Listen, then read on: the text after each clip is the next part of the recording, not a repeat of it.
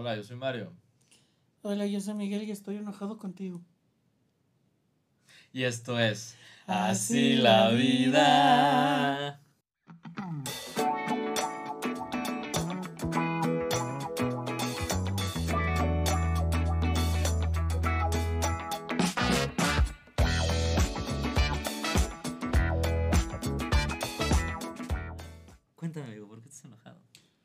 Este, pues que no vamos a hablar del conflicto, y hay que entrar con, ¿Hay que con, encontrar?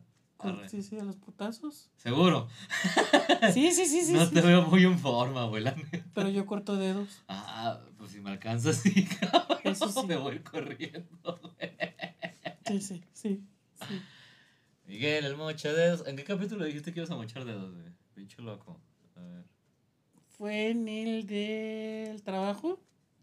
¿Trabajos Sí. tóxicos? Sí, se puso bien. ¿Ya lo subimos? Se puso bien Sí, malito. ya lo se, puso, subí. se puso bien malito este compa, güey. Vale, hoy les vamos a venir a hablar de cómo hablar, cómo resolver conflictos con tu pareja y cómo hablarlos. Sí, Del libro Ocho citas de John Gottman. por si gustan, aquí está, es un libro muy bueno. Vamos entendiendo que el conflicto en la pareja es inevitable. El Oh, sí. 70% de los conflictos no se resuelven, se dialogan. El otro de 30 sí. Se dividen en conflictos resolubles o resolvibles, resolubles. Resolvible. No resolubles, ni que fuera café. Emilio, busca si es resolubles o resolubles, por favor. Fáciles de resolver. Que se pueden resolver, conflictos Sí. que se pueden resolver versus conflictos perpetuos. Los conflictos que se pueden resolver tienen que ver muchas veces con cosas que sí pueden cambiar y aspectos pequeños en la vida. Y los perpetuos tienen que ver con personalidades. Ujú. Y por eso chocan. Sí. Normalmente hay una terapeuta, Mara, Mara Lynn, de la terapia integrativa de pareja. Es otro modelo al de John Gottman, que también es bastante bueno. ¿Soluble o resoluble? Resoluble, ¿verdad? Tu cara, perro, en tu cara. en tu cara. Entonces te decía. Luego, ¿por qué se enoja? Luego, porque se enoja este cabrón? Pues él empieza a corregir. Ya se me fue la idea. Eh, Marilyn. Marilyn decía como de muchas veces lo que nos atrae de una pareja es lo que luego vamos a odiar. En este sentido que, ay, es que al principio él es tan aventurero, al principio no, él es tan aventurero, ella es tan detallista y después ese es como este cabrón no se deja en paz y no puede sal- dejarse salir ningún minuto. O esta morra todo el tiempo me está asfixiando Sí. y con tantos Sí. pinches mensajes. Y con- Entonces, Sí. es bien chistoso, ¿no? Ya decía que muchas veces lo que nos atrae a largo plazo es lo que nos harta. Y tenemos que aprender a cómo dialogar y convivir con esto. Eh, ¿Te quieres contar la historia del principio de John? De, del- de, eh, de María y. de María y Memo? ¿Del libro? Sí. Cuenta la anécdota que se supone que María y Memo pues ya tienen cierto este tiempo de pareja y así. Y este y los primeros meses fueron así, lo que le llaman este como de, de Luna. de miel. De miércoles. Sí, sí, sí. Están casados. Sí. Y aparentemente en este, durante varios meses, incluso creo que los primeros dos años, todo fue maravilloso, todo era miel sobre hojuelas, todo era agua de rosas. Este, y nunca había habido ninguna bronca así como que digamos, ay que. Hasta que este güey empezó a que- ver la sí. tele en la noche. Sí, sí, sí. Resulta ser que por un lado tenemos a María que ella pues nunca ha tenido gran problema con el sueño, pero ella requiere completo silencio para, para dormir. Y, y sí, efectivamente, una vez que, que, que, que está todo en silencio, cae en cinco minutos. Memo no. Memo se necesita quedar dormido con la tele prendida. Pero María nunca se lo dijo. Y pasaron los meses y pasaron los meses. Y de repente a María este, le dicen en el trabajo, ¿sabes qué? Necesitas venirte más temprano. Vas a empezar a entrar más temprano. Ella duerme todavía menos. Duerme todavía menos. Y de, de repente la actitud se empezó a poner. Ella empezó a resentir lo que su marido hacía. Empezó ella, pues, es que es un Cabrón. es un cabrón si yo pago la si yo pago lo, la mitad de la del alquiler o de la hipoteca y la mitad de los gastos son míos y yo me chingo más porque aparte de todo hago el trabajo de Pero la ella casa. nunca le dijo nada a él. Ella nunca le dijo nada, él se lo cayó todo siempre. Hasta que un día. Y de repente un día, an- bueno, no de, no de repente, porque sí, el cambio de actitud de, de María sí le empezó a, a hacer a él. ruido a él. a, a mí. Me decía, bueno, pues, Y él le preguntaba, ¿qué pasa? ¿Qué pasa? y la ¿Qué- otra decía siempre, Nada, siempre nada. no, estoy bien. Pero, pues, decía, es que no es la misma, no es la, la misma María que era bien alegre, que era bien, este, siempre sonriente, que era súper tierna. Ahora, de- este, siempre estaba de malas. Se empezó a friccionar todo Sí. hasta que un día. Y un día le dijo, ¿sabes qué? ¿Qué, pues, qué está pasando? Y, ta- y pues llegó al punto en que le digo, pues, casi, casi así como, no me voy hasta que digas qué pasó. Y le empieza, le, le empieza a soltar así todo, y es que esto y esto y esto. Y sale lo de la tele. De hecho, la morra pensó que se iban a divorciar, ¿no? Sí, Creo de que hecho, ya dijo, nos "Es que vamos a divorciar y el sí". vato, ¿qué pedo? Era así como, espérame, o sea, sí, sí, sí. Y empezaron a salir todas las, las, las quejas y salió lo de la tele. Y pues agarran los dos chillando y no sé qué, y que, no, perdóname, no sé qué, y fue mi culpa. Y Memo le explica a María que este, cuando creo que sus papás se divorcian, de muy chico.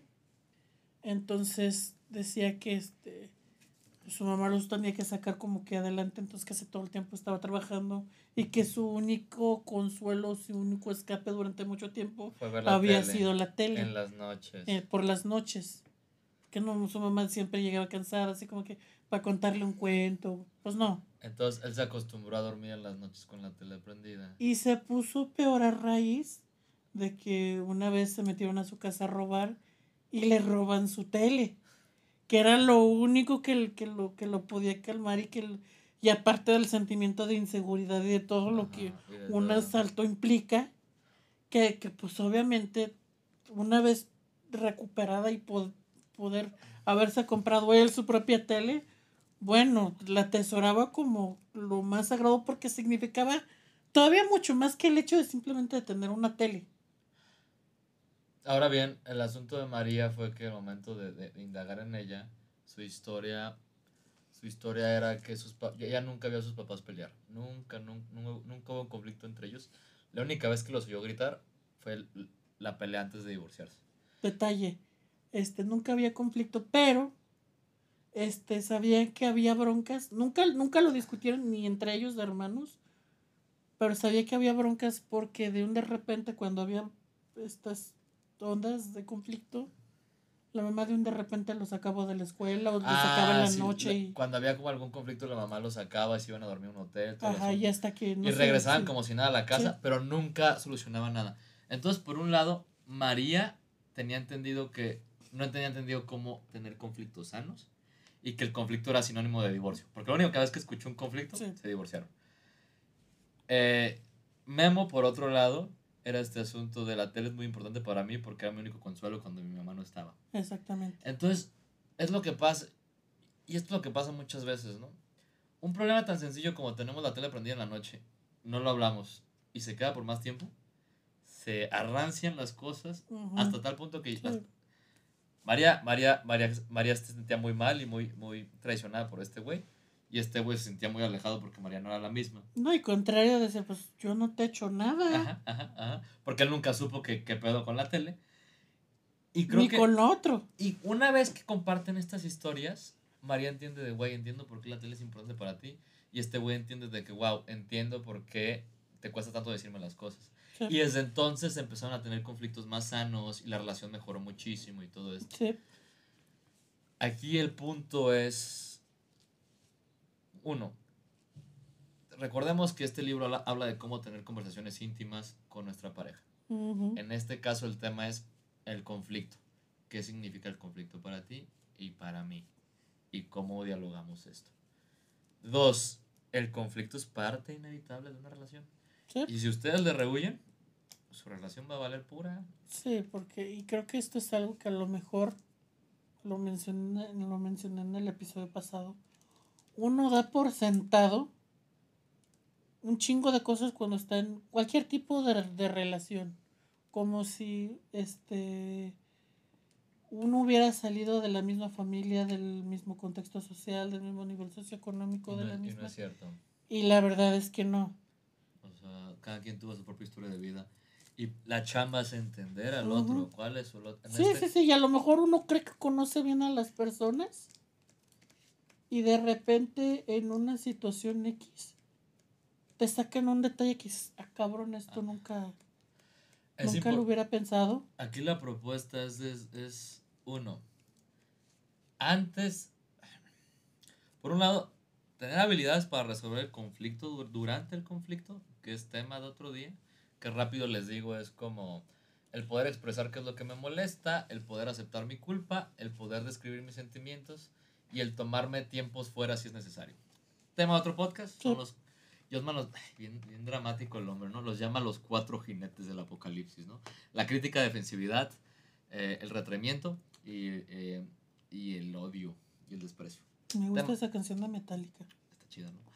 Es un tema de otro podcast. Pero Sí. una, por una parte es cómo resuelves los conflictos sanamente durante el conflicto. Y otra parte todavía mucho más, o igual de importante es cómo hablas del conflicto fuera del conflicto. Porque si tú entiendes las vulnerabilidades de tu pareja, las tuyas, y el cómo resolvemos conflicto cuando no estamos enojados, se vuelve mucho más fácil. Ellos simplemente necesitaron entender la historia de vida del otro para Sí. empe- empezar a armar planes de que, ok, te entiendo, empatizo, todo el asunto. Sí. Sienta a tu pareja algún día, tengan una cita, háganse el espacio. No que, otra vez, por eso la- la- el libro se llama Ocho citas. Que no sea rápido, que no sea en chinga, que fue como ármense el espacio de una hora, dos o tres, vayan a cenar Sí. en algún parque Sí. y digan, ok, amor, para ti qué significa el conflicto, cómo creciste, cómo no, cómo se peleaban, te enojas al pelearte. Eh, tú te preguntas, cabrón. ¿Cómo te hace sentir? ¿Qué, ¿Cómo qué- sentiste en el momento? Cuando tú y yo discutimos, ¿qué sientes? ¿Sientes que te voy a abandonar? ¿Sientes Sí. que... Sientes que ¿Cuáles son tus preocupaciones? ¿Sientes miedo? ¿Sientes enojo? ¿Sientes tristeza? Etcétera, etcétera. ¿Qué es lo que necesitas de mí cuando... Sí, sí. Me acuerdo en lo personal, ahorita te voy a pedir un ejemplo tuyo, mi perro. En lo personal, con una persona con la que estaba, eh, era este asunto de cuando teníamos un conflicto, pues yo me, me, me sobrecargaba y era, ya no quiero saber nada, me quiero ir. Y la otra persona es como, te necesito aquí, quiero seguirlo hablando. Entonces, y normalmente esto se hacía como una especie de enganche, ¿no? Uy, me voy, sí, tú me quieres- acuerdo. Yo, yo me voy, tú quieres, y, uh, hasta que un día hablamos calmadamente, ok, cuando estemos en conflicto, yo me voy a quedar contigo, te voy a decir que te quiero, que estoy contigo y que todo va a estar bien. Y un momento que, que ella se le bajaba todo el estrés y todo el asunto. Ahora ella me decía de que, ok, ya estoy más tranquilo, ¿qué pasó? Te pido perdón, te puedes tener tu espacio. Pero entonces el conflicto se volvió mucho más sano y más funcional cuando lo hablamos desde fuera. Sí, Porque cuando estás adentro, ¿qué te digo?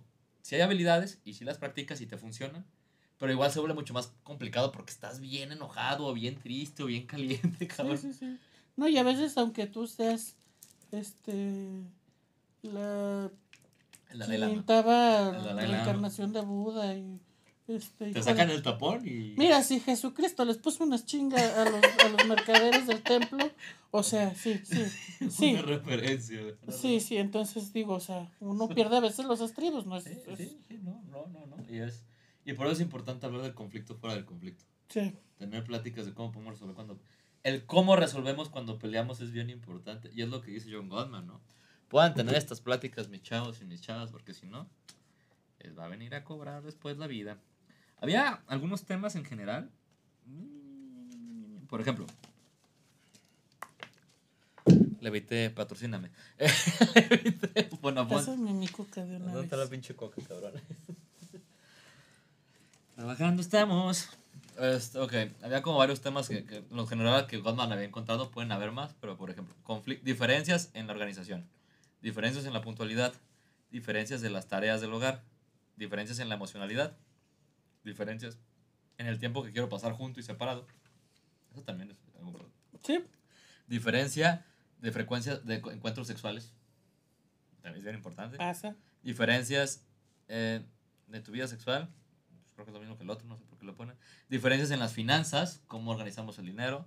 Diferencias en la, Ese es el siguiente tema. diferencias en la aventura. ¿Qué significa para mí la diversión y la aventura o no? Sí. Diferencias con los familiares. ¿Qué tanto tiempo Uf, queremos pasar? Sí. Diferencias en las tareas del hogar y el cuidado de los niños. diferencias en cómo discutimos, diferencias en expresiones, en cómo expresamos el enojo, diferencias en el... Traes cuidado a los niños porque se otra vez. Diferencias en la cómo expresamos tristeza. Es que acuérdate que no debemos juzgar. No debemos juzgar. Diferencias en actividades preferidas, en socialización, en diferencias en el poder y la influencia, en el poder y la influencia, diferencias en la importancia del trabajo y la ambición, en la, en la religión y la espiritualidad, en el uso de drogas y alcohol, Oh, sí. en la independencia, en la excitación, en la fidelidad y en la diversión. O sea, y estos son por algunos de nombrar, ¿no? Hay diferencias y el Sí. chiste es conocerlas para poder navegar bien con ellas. Sí, sí, sí, sí, sí, porque, y volvemos al asunto, a lo mejor habrá ciertas, ciertas desavenencias que a lo mejor vinieron de algún malentendido, que pueden arreglarse, pero volvemos al punto, hay cosas que de plano son cuestiones de personalidad, porque al final tú estás lidiando con otra persona que es completamente diferente a ti, con diferentes este, hábitos, creencias, idiosincrasia, este, etcétera, etcétera, etcétera, etcétera, que vas a tener que estar siempre este, encontrando como estas mediaciones y estas eh, eh, como puntos medios. Me voy a adelantar a lo mejor un poquito los capítulos. En uno de ellos, Godman mencionaba, creo que era en el del juego y la aventura y así, que este, su esposa era muy deportista, pero de deportes extremos y la chingada. Y él es un señor que le gustan las matemáticas, Ah, sí. que le gusta este, sí. Este, a él le, le pones un- una ecuación diferencial y se excita el señor. Sí, sí, no, sí, cabrón. Y este, y la otra, su esposa, pues, un día le salió con, con la novedad de, pues me quiero escalar el Everest. Y Que pues, hasta él dijo, como cualquier otro terapeuta este calificado como yo le hubiera dicho, ¿estás loca? Entonces, pero hay que entender que ella, ella le gustaba este tipo sí, de sí, emociones sí, más le, fuertes. no, no, le, gusta, le gustan este tipo de ondas. Había cumplido 50 años y quería hacer escalar Sí, el sí. Everest antes de ya que su cuerpo no le diera en un- una- unas décadas después. Exactamente. Y por ejemplo, en, este, en estas cuestiones, bueno, son bien diferentes pero cómo son compatibles. Pero se respetan. se respetan y aparte encuentran los, punto- los puntos medios. En este caso, pues por ejemplo, Gottman decía es que me, me daba pavor las alturas. Yo definitivamente, bueno, ni un avión me, me trepo. Sí. ¿Cuál fue, el, fue, el- fue la solución? El kayak. El kayak, que era una, una, una, una actividad No, deportiva. Y creo que es importante decir Sí, que al, al primer susto de este vato, pero luego la apoyó, ¿no? Si Sí. amor ve, es importante para ti, Sí. se apoyó. sí, Ella apoya sus matemáticas y, y su investigación, pero al mismo tiempo encuentran un punto en común de, bueno, los dos al kayak, es algo que disfrutamos. Entonces, en este asunto de, tal vez si te fuiste muy poco después a capítulo Sí, después, sí, pero No, pero es que al final todo redunda, a partir de este Entender a lo- capítulo, sí. todo redunda en lo mismo. en lo mismo, eh, Sí, entender tu, tu visión de, esta, de, de este problema sí. o de este tema, entender mi visión, cómo lidiamos con esos y si hay puntos medios. Y si no los hay, mínimo respetarnos. Sí, sí, sí, porque definitivamente, o sea, en este caso, esto pudo haber sido una situación de conflicto.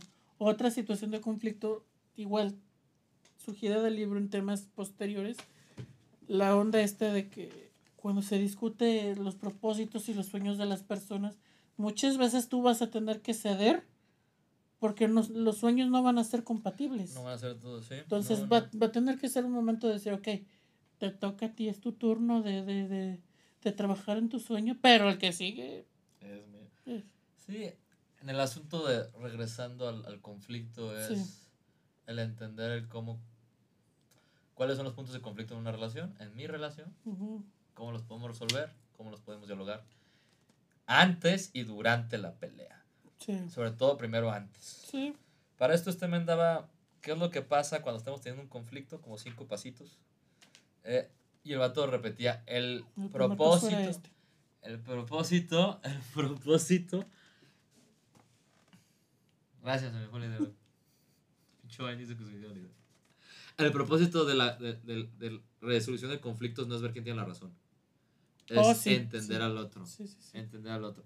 Primero, Que pareciera que, que, que pareciera que cuando se trata de eso es... Lo he oído tantas veces, es que las relaciones es un constante estira y afloja de ver quién tiene la razón. No creo. muy pocas veces se pelea por. Yo diría, como terapeuta, ya mi profesión, muy pocas veces hay que pelear por eso. Sí, la verdad. Cuando que no. realmente crees que es justísimo y es Ah, algo sí. Otra vez, pero en cosas, en, en Pero en generalidad, este tipo de... de- en generalidad es entender al otro, poder tener un enten- entendimiento, una funcionalidad. Primer paso, cada quien habla de lo que sintió durante la pelea. Ay, perdón. Estuvieron preocupados, estuvieron a la defensiva, que es show, ¿no? Segundo paso, validar las emociones del otro. Ok, Sí. amor, entiendo que estuviste enojado, me da sentido. Entiendo que estuviste triste. Es bien importante que los dos hagan esto. Si Sí. nada más es unidireccional, pedos. Es que yo nada más sentí esto y el otro no. Güey, también el otro sintió, la otra sintió. Sí. Validen a sus parejas emocional. sí, sí. Una cosa le digo a mis pacientes seguido. Una cosa es validar la emoción y otra la acción que quieren hacer. La emoción es tristeza, enojo, ira, felicidad, júbilo, la que tú quieras. La acción es como qué van a, qué hicieron con esa emoción. A lo mejor me enojé y le dije a Miguel, oye, estoy enojado y no me parece. Mi, mi acción en sí fue hablarlo con él. Entonces, la emoción es válida y la acción también. A lo mejor me enojé y le metí un chingadazo a Miguel. Tú dirás, ¿sabes qué? Mi emoción sigue siendo válida. Mario está enojado. Oye, Mario, es válido que estés enojado. Pero que le hayas metido un putazo a Miguel no está chido, cabrón. Que no vuelva a pasar. Entonces esto les digo, güey, valido un chingo las emociones de la otra persona. Sí. Y va a ser más. Si tú validas emociones, el otro baja la guardia. Y se baja, baja el conflicto. Tres, notar cuáles fueron los desencadenantes. ¿Qué, otra vez, las vulnerabilidades perdurables? ¿Qué pasó exactamente para que yo me Sí. pusiera así? Sí, Cada quien tiene un desencadenante. ¿Cuáles fueron mis botones, no? sí, sí, sí. Identificar.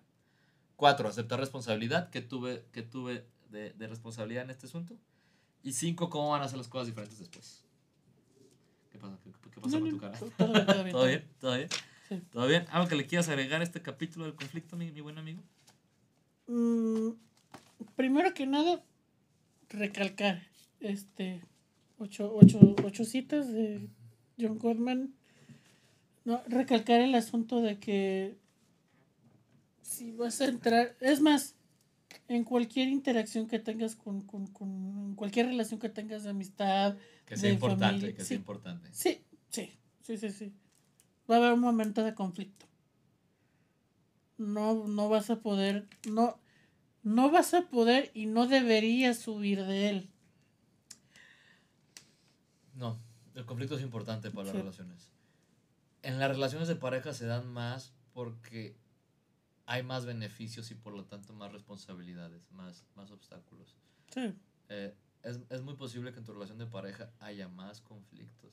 Pero pues una persona con la que estás intentando construir algo, una vida, Sí, sí, un sí. una vida en un tiempo delimitado, pero estás intentando algo. ujú, Entonces, inde- invariablemente van a haber expectativas, van a haber eh, deseos encontrados, diferencias. No le huyan, convérsenlas. No tengan la no, no, no, no, no. no le den para tener la razón. Que diga, "Pinche Miguel, cállate. No busquen demostrar que ustedes son los que están correctos. Busquen entender al otro. Sí, Y a lo mejor de ahí va a ser más fácil manejar por el conflicto. sí, ¿Por qué? Va a ser para siempre. sí. Yo soy Mario Y yo soy Miguel. y esto es Así la vida.